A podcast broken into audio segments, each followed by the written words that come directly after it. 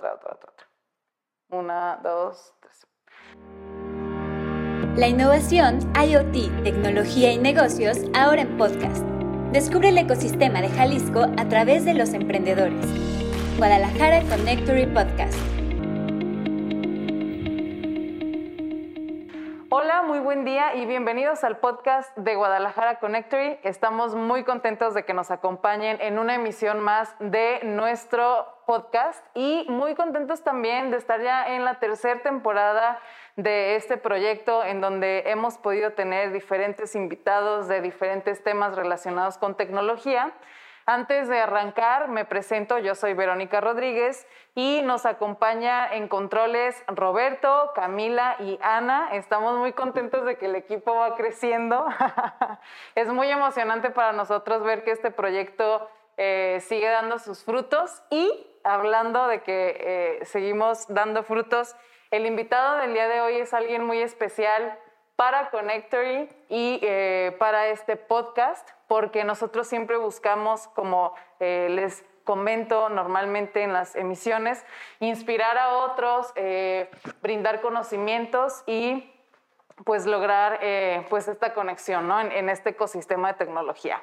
Bueno, sin más, les presento a nuestro invitado. Él es Ignacio Marrón Amador, que además de ser eh, la persona que va a estar acompañándonos el día de hoy forma parte de Connectory en el IoT Lab, pero ya llegaremos a eso. ¿Cómo estás, Nacho? Bienvenido. Hola, no, muchísimas gracias por, por considerarme y qué compromiso, ¿no? De este, poder compartir algo de valor para quienes escuchen este podcast. Esperemos que lo podamos lograr.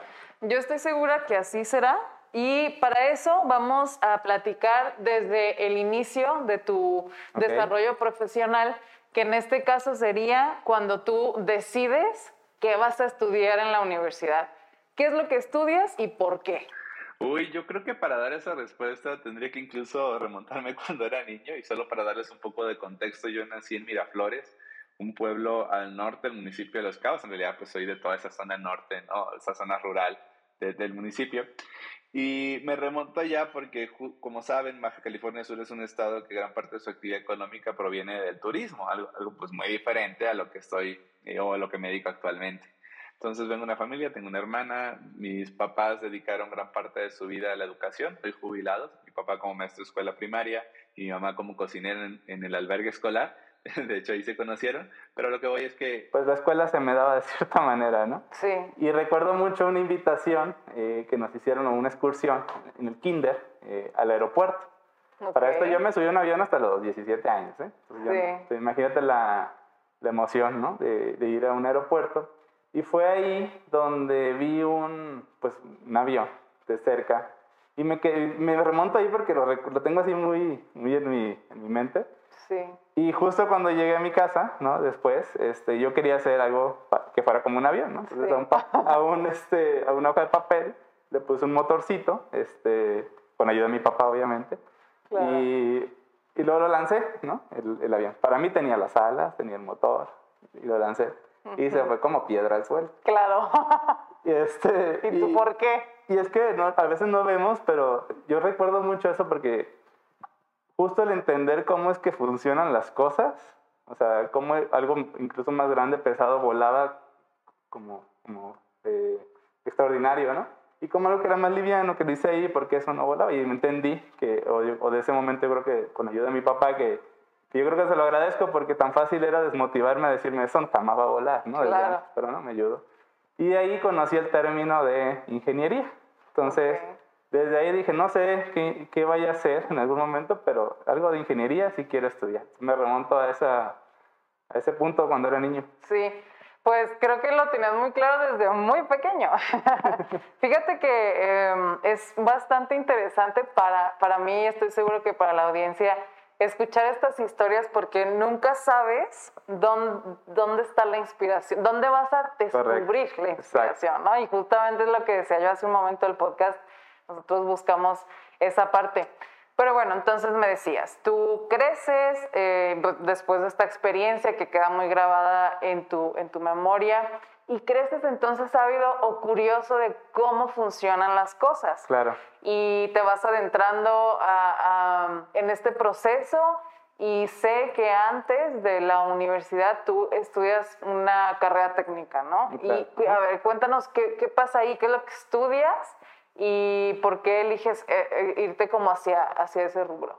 Pues mira, definiendo ya, yo actualmente soy, bueno, estudié la carrera de Ingeniería en Comunicaciones y Electrónica. Entonces, eh, sí, en la secundaria, yo creo que muchos de los ingenieros electrónicos, y si no ahí confirmen, muchos de los electrónicos nacemos porque nos gusta parte de la música, ¿no? Entonces yo en la secundaria empecé a tener como inquietudes con la música, me metí por ahí con un amigo en, ahí en el pueblo, daban clases de guitarra, me metí, de ahí me enteré que mi papá también sabía guitarra y bueno, me metí en la música, ¿no? Sí. Este, ¿Y por qué nacemos ingenieros electrónicos con precisamente en, este, en esta otra área? Y es porque ya cuando tienes equipo, tienes una guitarra, un amplificador, de repente dejan de funcionar, pues te metes tú a como soldar, ¿no? Y, y ya entiendes que existe una carrera que va para eso.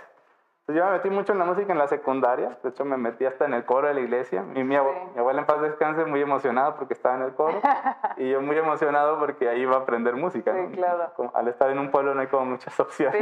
Sí, y hay muchos músicos que comienzan ahí, ¿no? Sí. Hablando como específicamente de esa parte.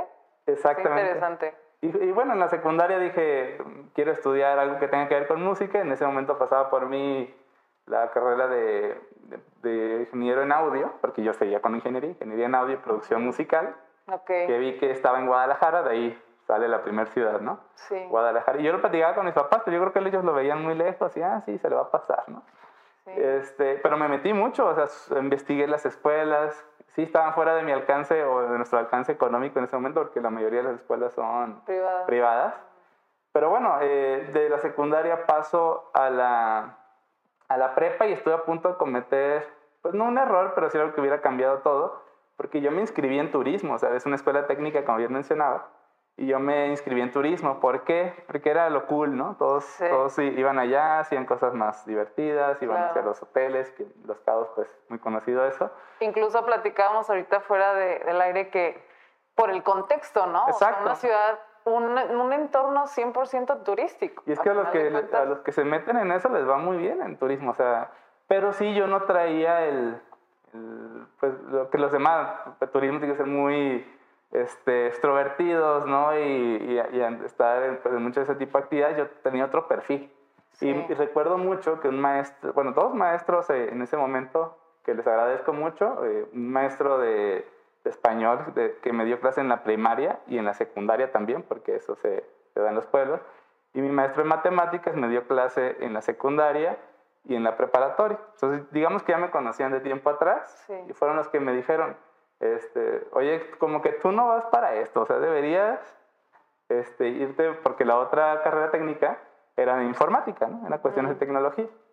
Entonces como que te vemos más en esto, al final pues la decisión era mía, pero sí después yo entré ese semestre y como que no, ya lo entendí mejor y me cambié. Ah, o sea, sí entraste. Sí entré, aunque el primer semestre era más tronco común, ¿no? Okay. Pero ya que lo definí mejor, dije, no, es que sí voy más para allá, es lo que me gusta, ¿no? Entonces, le mando un saludo a esos maestros, el profe Enrique y profesor Rafa, entonces, que es yo creo que inspiración para muchos de los que estuvimos en, en esa preparatoria. Pero bueno, ahí entré a informática y pues ya veía temas de programación, este, incluso de ofimática, de ya cuestiones más tecnológicas, impulsadas también por un muy buen, creo, muy buen nivel también en el área de la física, que daban clase ahí. Y fue lo que me interesó, ¿no? Entonces yo ya en la, en la preparatoria dije, no, pues va a ser este tema de ingeniería. Todavía traía lo de música, aunque lo fui cambiando y ya busqué como algo que pudiera ser similar, pero que no tuviera este riesgo de, de, la música y aparte pues lo caro que era entrar a una escuela de ese tipo. Y fue donde nació la carrera de, de electrónica que, que vino. Entonces de ahí fue... ¿Cómo llegas a esa, a esa ingeniería en específico? Digo, pues también habiendo tantas y tantas universidades, ¿cómo escoges precisamente esa? ¿Cómo, cómo tú ves que se alinea a, a, lo que a ti te gustaba y a lo que tú querías aprender? Creo que porque en, en, ese tema de la música me tocó conocer a alguien ahí en el pueblo que se dedicaba a todo este tema de audio y él sabía mucho de electrónica. Eh, ellos venían de otra ciudad, creo, donde su papá estudió eso. Y veía que era algo que me gustaba porque ellos podían enfocarla a, a eso que les gusta. a ellos les gustaban cuestiones de audio, música y eso, y estudiaron electrónica, pero lo enfocaron ahí. Y a su vez también tenía trabajos él mismo en, en aeropuerto, por ejemplo, temas de comunicación de aeropuertos y así. Y, y, es algo que también me gusta mucho, todo el tema aeronáutico. Sí. De hecho, esa carrera la que también me gustaba mucho, ingeniería aeronáutica. bueno, hay un montón, ¿no? Que luego también la, el tema es que no es tan sencillo. Exacto. Entonces yo hice como ese balance de qué, con qué podría yo enfocarlo a lo que me gustara y apareció electrónica.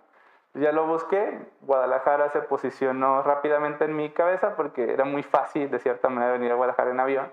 Eh, una hora, los vuelos no, no eran tan caros este, y había vuelos prácticamente todos los días. Incluso era más, más ágil que otra ciudad que tenía en mente también, que era Ensenada, ¿no? o Baja California. Geográficamente. Geográficamente, pero trasladarte en, en, autobús o en carro o en avión no era lo, lo más ideal. ¿no? por, por, esa cercanía y también porque obviamente otros amigos eh, les llamaba Guadalajara ¿no? y íbamos a venir en bola, entonces se me hizo más sencillo. Sí, ¿y, sí, y sí vinieron varios de sí, sí, sí, sí, yo recuerdo ahorita te puedo decir unos cuatro, sí nos vinimos a, aquí a a Guadalajara. este, y bueno, hicimos el examen, el examen lo hicimos allá, de admisión para la Universidad de Guadalajara, por un convenio que había ahí entre la Autónoma de Baja California Sur. Entonces, hicimos Para no tener que hacer el viaje y Exactamente. Yo hice los trámites desde allá todo. No tuve que viajar para los trámites. Es bueno saber eso, ¿eh? O sea, no sabía yo que se podía, pero es muy bueno saber eso porque sí simplifica el proceso y que las personas que estén, que no vivan en Guadalajara y estén con, con esta inquietud, saber esta información creo que es súper valioso. Sí, yo lo hice con una asociación de egresados que sí te pedían un, un, un cobro, no, no, era tan alto, incluso te daban unos cursos para el examen. Entonces, pues para mí fue lo mejor, en un solo vuelo en avión y estar aquí, pues ya me gastaba todo eso. Entonces, claro, totalmente. Me fue muy conveniente. La desventaja es que eh, haces todo el proceso, te dicen que te quedas y nunca habías venido a Guadalajara, ¿no? bueno, sí. Entonces, este, pues así se dio. Justo también en la parte de, de, de, la renta, de que ya cuando quedé, ¿no? Yo también había, hice mi VACO de carrera y hice examen también para ingeniería civil allá. Ok, Tenía mi backup, ¿no? Por si no quedaba, pues Siempre el plan B. Exacto. Y estaba en el, en el el, curso propedéutico del Tecnológico de La Paz, cuando ya recibí la noticia que me había quedado aquí en Guadalajara. Entonces dices, sí, yo me voy a Guadalajara, llegas a Guadalajara, entras a la, a la ingeniería.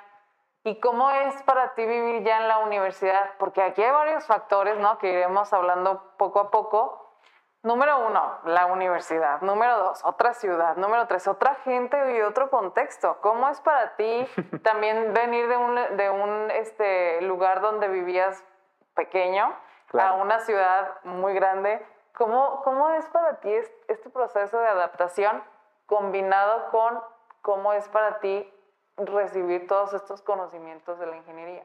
Pues fíjate que primero la motivación, incluso más que la carrera, lo que ibas a estudiar y todo, era salir, porque, bueno, quienes seamos, son, de Baja California Sur entenderán que estamos prácticamente aislados, ¿no? Somos una burbuja, muchas cosas que suceden al interior del país nosotros no las vemos. Aparte tenemos una, una relación con Estados Unidos, incluso en temas culturales no conocemos en realidad lo que pasa dentro del país. En el centro, ¿no? Exacto.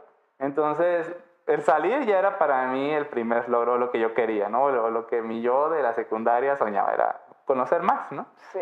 Yo tuve mi primer vuelo, te dije, a los 17 años. Y ahí en realidad salí del, del, del estado, había conocido Baja California. Pero... O sea, este primer vuelo que dices fue el vuelo para venir a estudiar a Guadalajara. Sí, me, me justo con el maestro este que te digo de, de, de español, el profe Enrique, que también es mi padrino, él, él tenía mucha vinculación con Guadalajara todavía. Por aquí anda seguido. Y yo me vine con él, él me dio el tour en Guadalajara, me dijo, mira, aquí está esto, no sé qué, aquí es donde vas a estudiar, acá es donde a lo mejor puedes vivir, ¿no? Me, me, de verdad, por él, yo creo que gran parte es que yo esté acá. Pero sí, eh, ya retomando, es muy difícil, tanto así que yo me regresé. O sea, el primer semestre que llegué a Guadalajara me fue tan difícil por temas, como dices, yo tenía 17 años, ¿no? En agosto de 2013. Sí este, la familia, el, el, de donde, el pueblo, ¿no? Este ya es una ciudad, no conoces a nadie, yo no tengo familia en Guadalajara. Este, no, eh, era complicado. Entonces me pegó anímicamente tan fuerte que me regresé. Afortunadamente yo platiqué con el coordinador de... Pero ¿cómo, cómo es esto de que te regresaste? O sea, dijiste, ¿desisto o cómo que regresaste? Estuve un mes, mes pasado, este, dándote la casa, extrañando la casa y todo. Y mis papás me veían mal, o sea, anímicamente me veían mal en las llamadas, en todo eso. Y me dijeron, oye, si vas a estar así, pues, ¿para qué te vas, no? Sí. Y, y, lo entendí, no, no estaba haciendo sano, tampoco estaba rindiendo en la escuela gran cosa. Sí. ¿Qué era lo más difícil para ti? O sea, ¿cuál era ese punto en el que dices, es que puedo, puedo aguantar esto y esto, pero esto no? El que todavía no estaba relacionado, o sea, no había alguien como te puedo platicar a ti, qué es lo que me está pasando, no, no había un soporte, ¿sabes? Yo, yo, venía, yo soy, de yo soy muy de familia, ¿no? Siempre ando con, con, ellos. Entonces, cuando recién llego y no conozco a nadie, pues se vuelve muy complicado. Aparte que algunos de los amigos que se iban a venir para ese ciclo todavía no, no habían quedado. Ya, Entonces, como que mis planes... había una red ahí. Aparte, yo era el único que iba a esa facultad, porque, oh, sorpresa, no es que toda todos vayamos a donde mismo, ¿no? todo está separado. y ya en la ciudad y en la que el día a día no es que los veas diario. No, tampoco. mucho menos. Entonces, yo creo que es eso, el no tener una compañía, los roomies que después se vuelven tus amigos y luego se vuelven tu familia aquí. pero no siempre, No siempre, ¿no? Afortunadamente yo después viví eso, pero eh, en, en, el primer semestre fue lo complicado. Platiqué con el, con el coordinador y me dijo, puedes pedir licencia, o sea, estos seis meses, aquí tenemos doble ciclo, porque no era perder un año, era regresar de, agosto, regresar a, este, a febrero, y puedes seguir, ¿no? Y ya ves si te gusta o qué pasa. Te lo agradezco mucho, de hecho. Y sí, decidí eso yo en el puente, que ya tenía vuelos, porque quería ir a visitar el puente de septiembre, me regresé, este, y, ya, y ya me quedé esos meses restantes de ese año allá. Ok. Y ya cuando llego aquí... ¿Y qué cambian? O sea, tuviste que hacer algo en el mindset. Sí. ¿Estás de acuerdo? Porque si no, ya no regresas. O sea, todavía con lo que me platicó el coordinador y todo eso, me dijo, yo quiero seguir ahí. Nada más que son cuestiones anímicas que fue el primer despegue, ¿no? Creo que si hubiera sido un poco más gradual, no hubiera sido tan fuerte el golpe. Pero, pues, pues en esos meses de disfrutar a la familia, ellos me seguían, ellos me apoyaron hasta ahorita, todo. Entonces nunca me, nunca me dieron alguna opinión que me, que me desmotivara, ¿sabes? Claro. es muy importante. Básico. Entonces yo me dije, ahora sí, voy a regresar.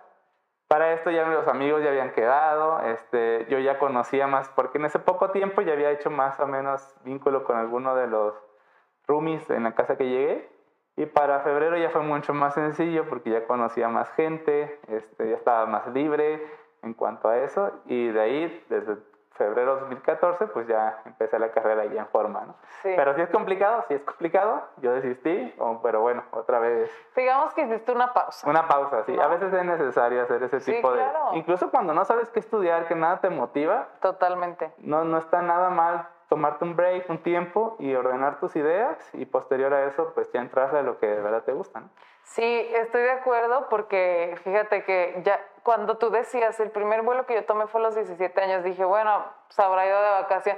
Pero no me había caído el 20 que a los 17, bueno, porque cumples uh, como en un mes ya más pegado al fin del año pero es cuando empieza la universidad, o sea, está súper pequeño, ¿no? ya cuando, cuando ya creces y lo ves en, en, retrospectiva, dices, realmente estás muy joven para tomar una decisión, pero aún así eh, la experiencia es inigualable, yo pienso, la parte como de, de, este, de, estos estudios, aunque ni te dediques a eso, ¿no? Que bueno ya este, eso es como ya un tema muy, muy particular, pero ya en tu caso platicaremos de eso.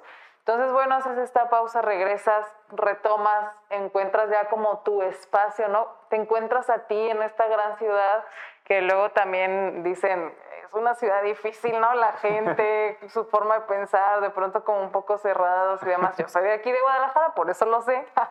Entonces, eh, pero bueno, entonces te acercas a al final de la ingeniería y qué, qué, rondaba por tu mente, qué pensabas, bueno, ahora qué sigue, o, o tú no pensabas en eso, ¿Qué, qué, qué, sucedía alrededor.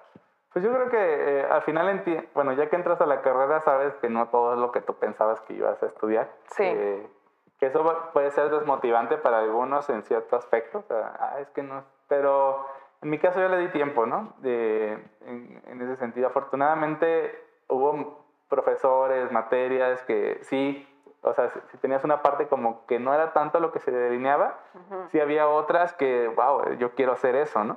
Entonces eso me ayudó a decir que estaba en el, en el lugar correcto. Sí pasa en cuanto al, a los que son de acá con los que vienen de fuera, eh, que a veces aquí no valoran todo lo que tienen, ¿no?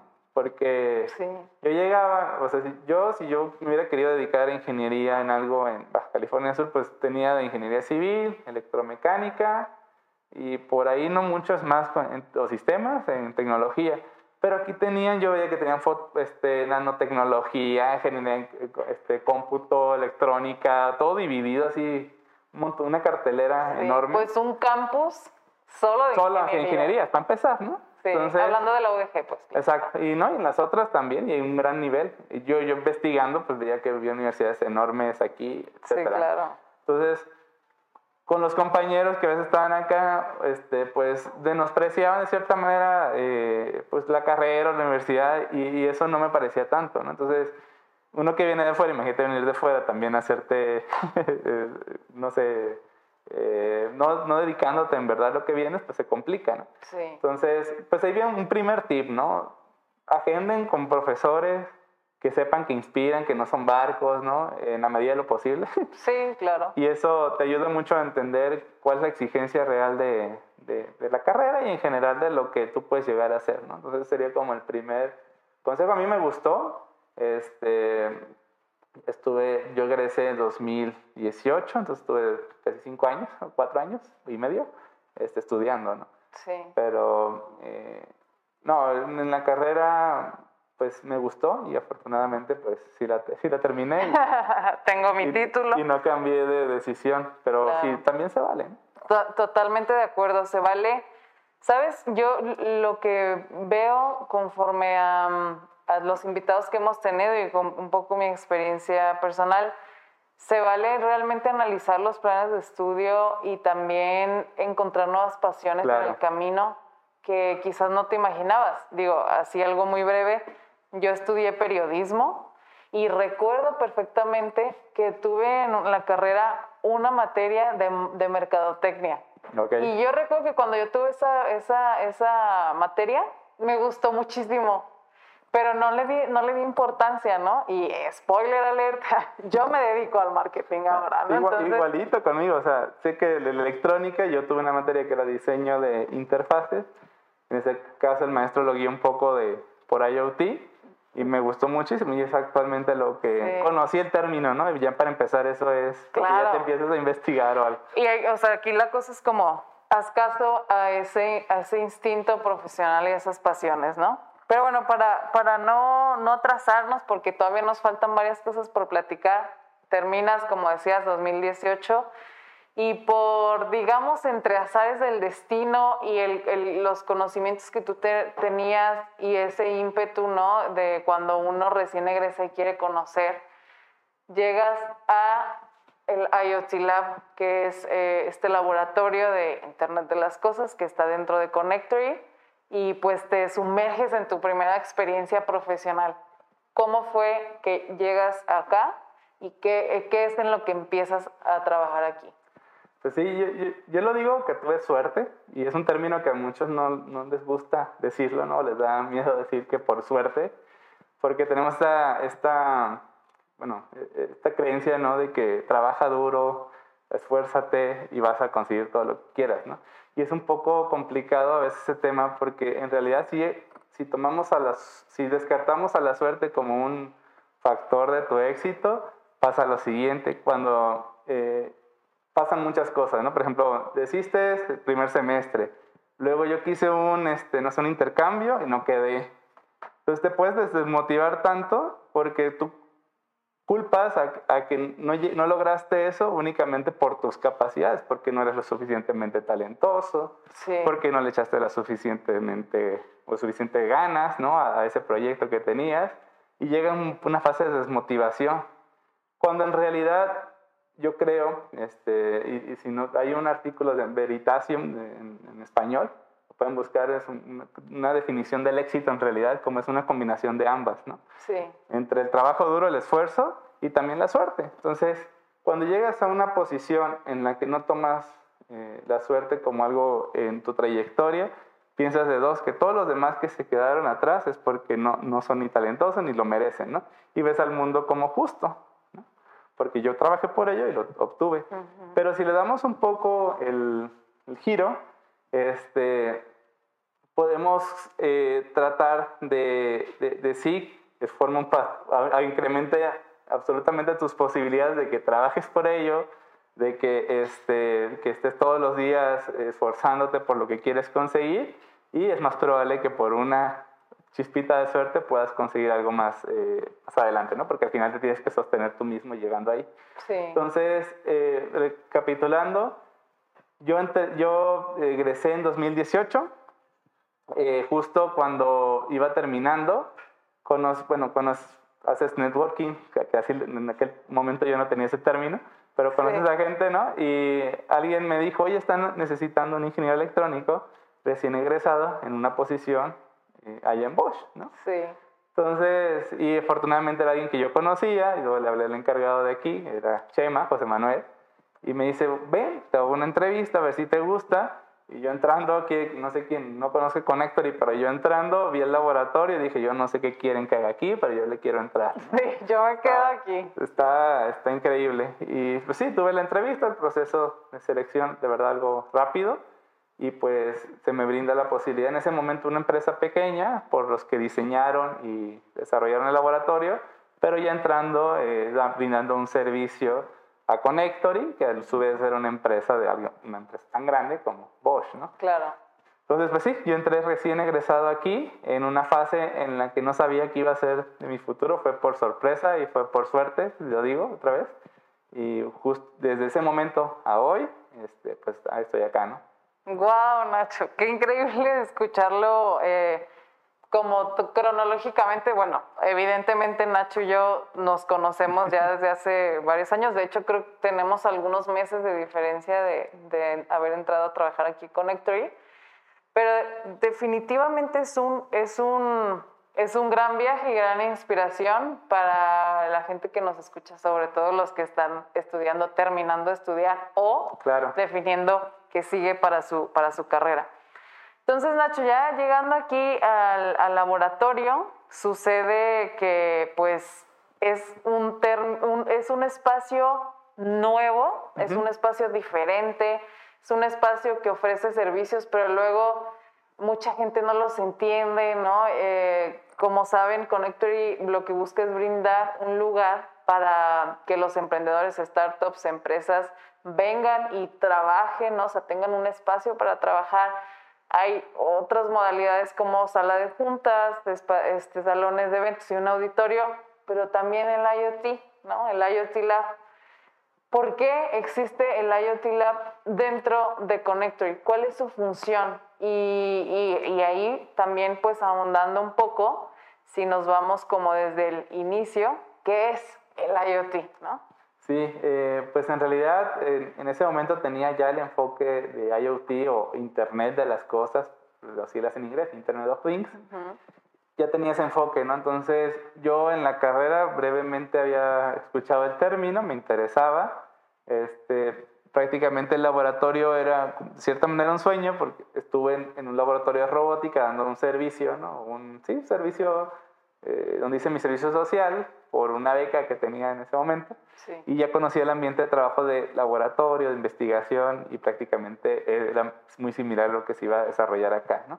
Entonces, Internet de las Cosas nace de esta, uh, ya no es nuevo, en realidad estamos hablando de hace cuatro años eso y, y ahora... que en estos tiempos cuatro años ya es mucho. Y ha dado un giro, pero sigue siendo algo crucial, ¿no? Que es el, el implementar o hacer inteligente dispositivos de nuestro día a día, dispositivos cotidianos que a lo mejor ya tenían una función que la desarrollaban perfectamente, digamos una lavadora, la lavadora hace su función, pero ahora llega un reto para todos los que estén estudiando ingeniería electrónica y llega un reto adicional. Entonces, si antes eh, tú podías desarrollar una máquina, una, volviendo al ejemplo de la lavadora, pues implicabas conceptos de ingeniería, de, bueno, de electrónica de potencia, de ah, circuitos análogos, y así es que la lavadora funcionara, ¿no? Con, con, con todo eso, eso ese, esas disciplinas que entran en el ramo de la electrónica. Y lo hacías funcionar. Ahora se añade una complejidad adicional a todos los ingenieros, porque ahora necesitas, de tener, necesitas tener un chip de comunicación, es decir, que esa lavadora puede enviar datos y pueda decir qué estoy haciendo, qué hora lo estoy haciendo, este, si esto está vibrando de más, pues un montón de sensores dentro del, del, dispositivo y los tiene que enviar a una nube, ¿no? Y no conforme con eso, ahora los datos ahí tienen que ser analizados. Entonces, ese análisis de datos entra en otras disciplinas que seguro conocerán mucho, ¿no? Que es toda la parte de inteligencia artificial, de data science, machine learning, aprendizaje automático. Todas esas otras disciplinas engloban también a la IoT, no únicamente electrónica. Sí. Entonces, el electrónico, pues sí, genera el dato, este, bueno, genera el hardware, el, el dispositivo, lo envía y de ahí se desenvuelve toda la magia posterior de cómo puedes, y sobre todo eso que debemos buscar, cómo generas valor con esos datos que están ahí.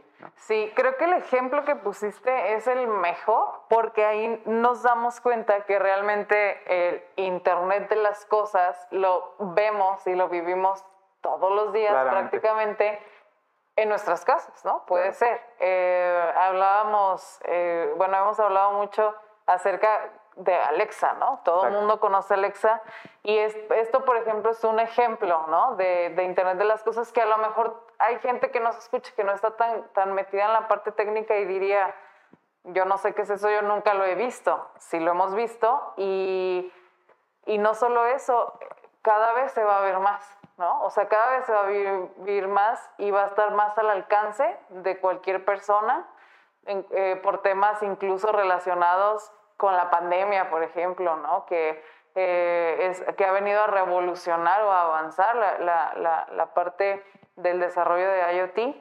Entonces es sumamente interesante. Yo les invito a, quienes no conozcan todavía mucho del término que se acerquen, eh, pues puede ser obviamente aquí al laboratorio y pues se acerquen a conocer más acerca de esto.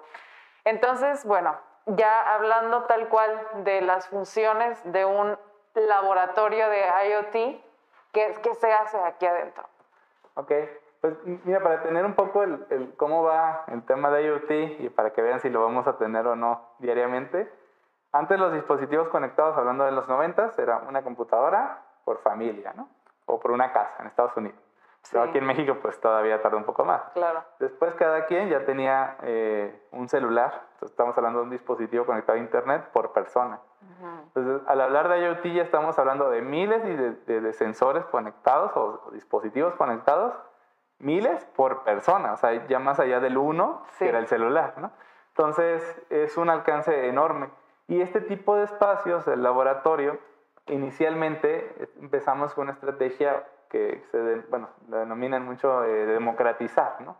Llevar a los estudiantes, a los ingenieros, esa actualización de, del IoT, de cómo lo que ya conoces debes darle un giro para empezar a desarrollar estas soluciones que el mundo está demandando. ¿no? Sí. Entonces Connectory se posiciona en diferentes puntos de la, pues, del globo, ¿no? de, de, del mundo, y para México está en Guadalajara, que ahí fue una buena decisión venirse a Guadalajara desde el inicio, porque ya apuntaba para ser una ciudad tecnológica, ¿no? Sí. Entonces, que era algo que tú no necesariamente tenías tan en mente, ¿no? Más bien buscando carreras de tecnología, de alguna manera terminadas en Guadalajara. Entonces, sí existe mucho desarrollo en ese sentido, entonces se posiciona en Guadalajara y empezamos con esa estrategia. O sea, aquí hay herramientas, máquinas y sobre todo la asesoría este, de expertos, no únicamente el equipo de laboratorio, sino en general toda la comunidad que se, que se este, se centralizan con, este hub ¿no? de, de, de, tecnologías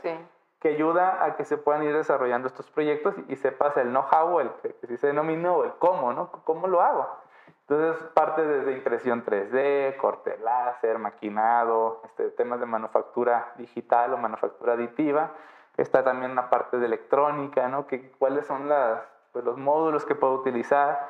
Y en verdad hay un gran apoyo, no solamente de, de Connector y de Bosch en ese sentido, sino también de empresas que les interesa esto. Entonces, ellas proveen de tecnología del espacio, te pueden dar la, la Development Board, ¿no? la tarjeta de desarrollo, puedes jugar con ella. Su negocio no es venderte una plataforma de aprendizaje. Su negocio es que tú eh, tengas las aptitudes para desarrollar algo interesante con eso y después se convierta o en un prototipo y luego a lo mejor en un producto, ¿no? Y luego salió de un laboratorio como este. Entonces ya estás este, lanzando un dispositivo IoT que tú fuiste desde la parte de planeación, requerimientos, plan de trabajo, el diseño, el primer prototipo, y ahora ya es un producto. Ese es el caso de éxito que buscamos en, en laboratorios como este y que no, por, no necesito, este, pues, vaya, especializarme un montón. O sea, la verdad, la única forma de aprender de verdad es metiéndote en un proyecto y ver qué es lo que si, si, necesita que aprenda Python, por ejemplo, pues me meto a estudiar Python, ¿no? Y ya veo, y ya voy sacando el proyecto.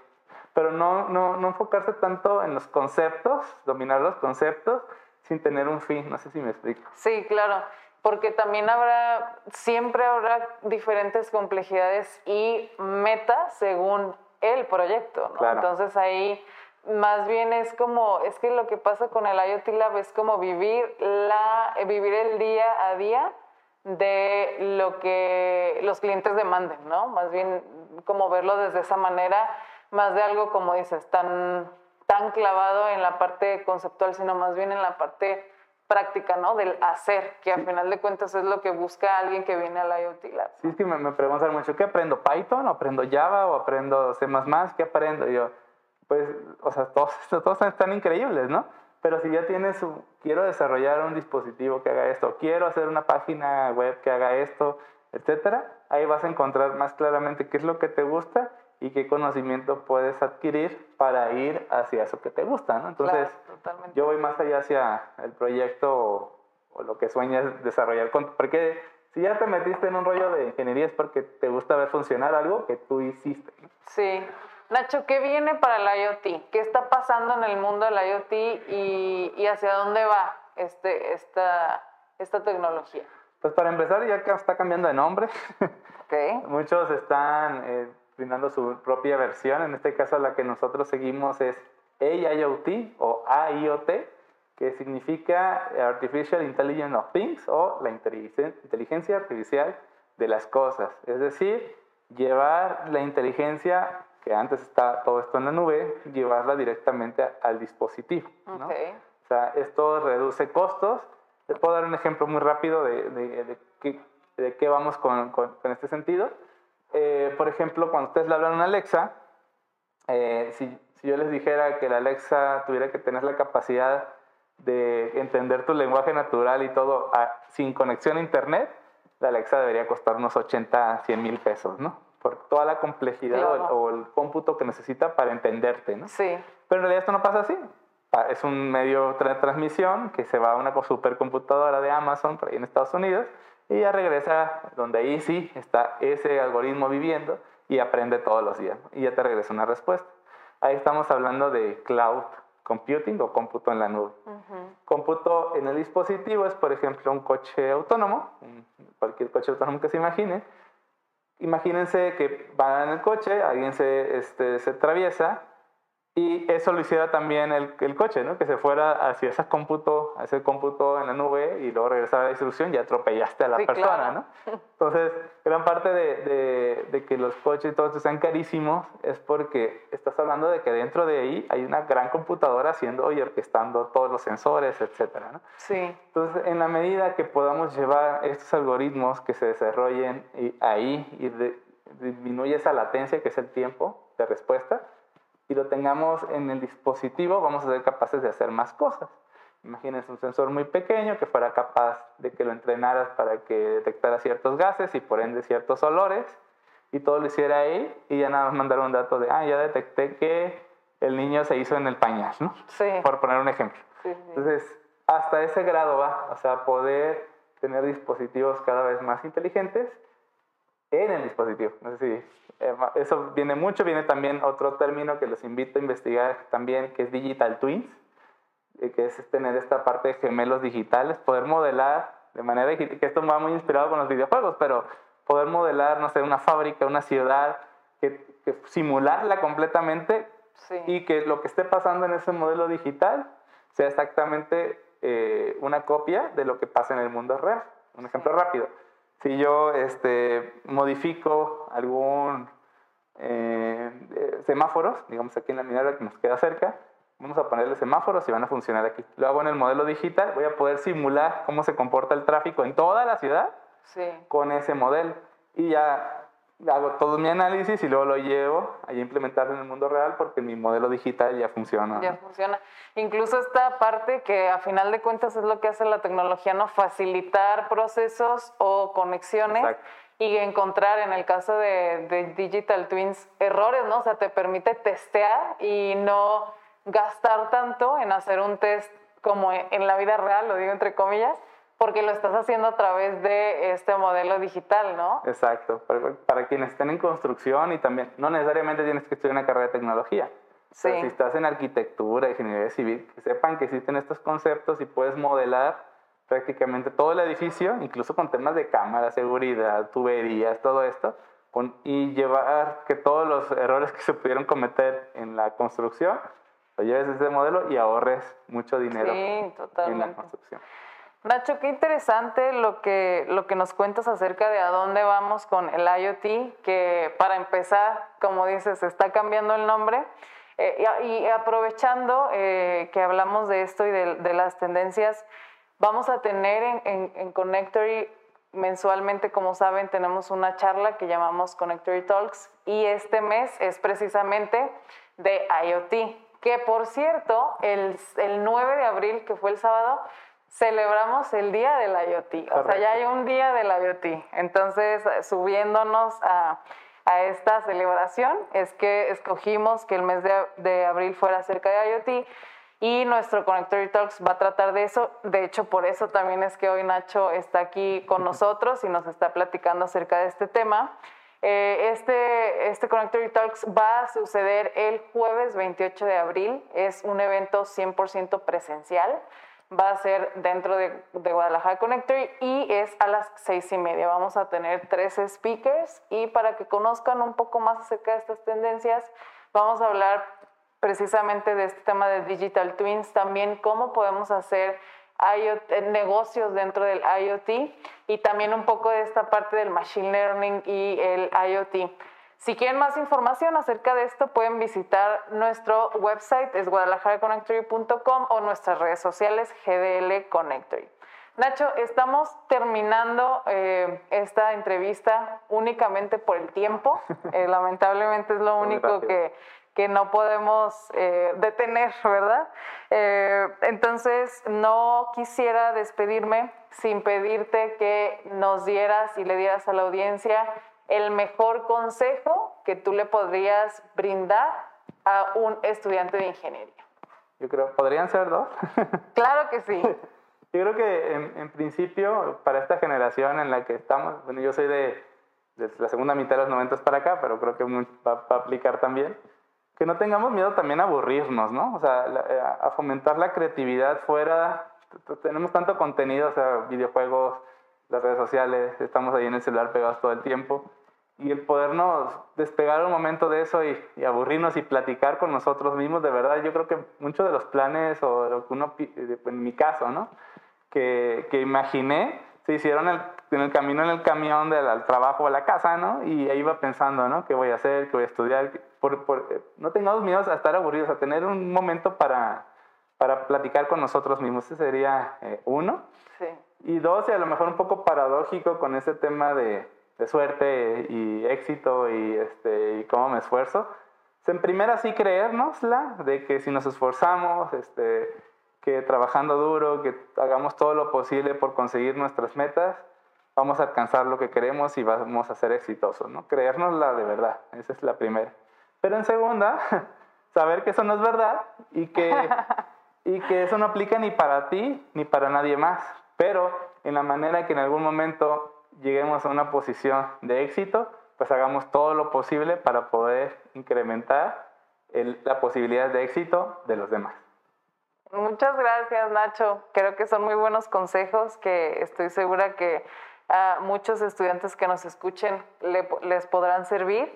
Y pues nada más que agradecerte que hayas estado aquí compartiendo conmigo, compartiendo con la gente que escucha el podcast. Ya en nuestra tercera temporada, aprovecho para decir, Nacho, junto con Nacho fue que empezamos este, este loco proyecto del podcast y mira, ya te tocó ser eh, el entrevistado. Bueno, pues eh, Nacho, muchísimas gracias por estar aquí. Eh, también en los comentarios del podcast voy a compartir el LinkedIn de Nacho por si quieren ponerse en contacto con él y saber un poco más acerca de lo que él hace. Y también muchísimas gracias a Cami, a Ana, a Roberto que están aquí en los controles. Eh, mi nombre es Verónica Rodríguez y nos escuchamos a la próxima. Gracias. Muchas gracias. La innovación, IoT, tecnología y negocios ahora en podcast. Descubre el ecosistema de Jalisco a través de los emprendedores. Guadalajara Connectory Podcast.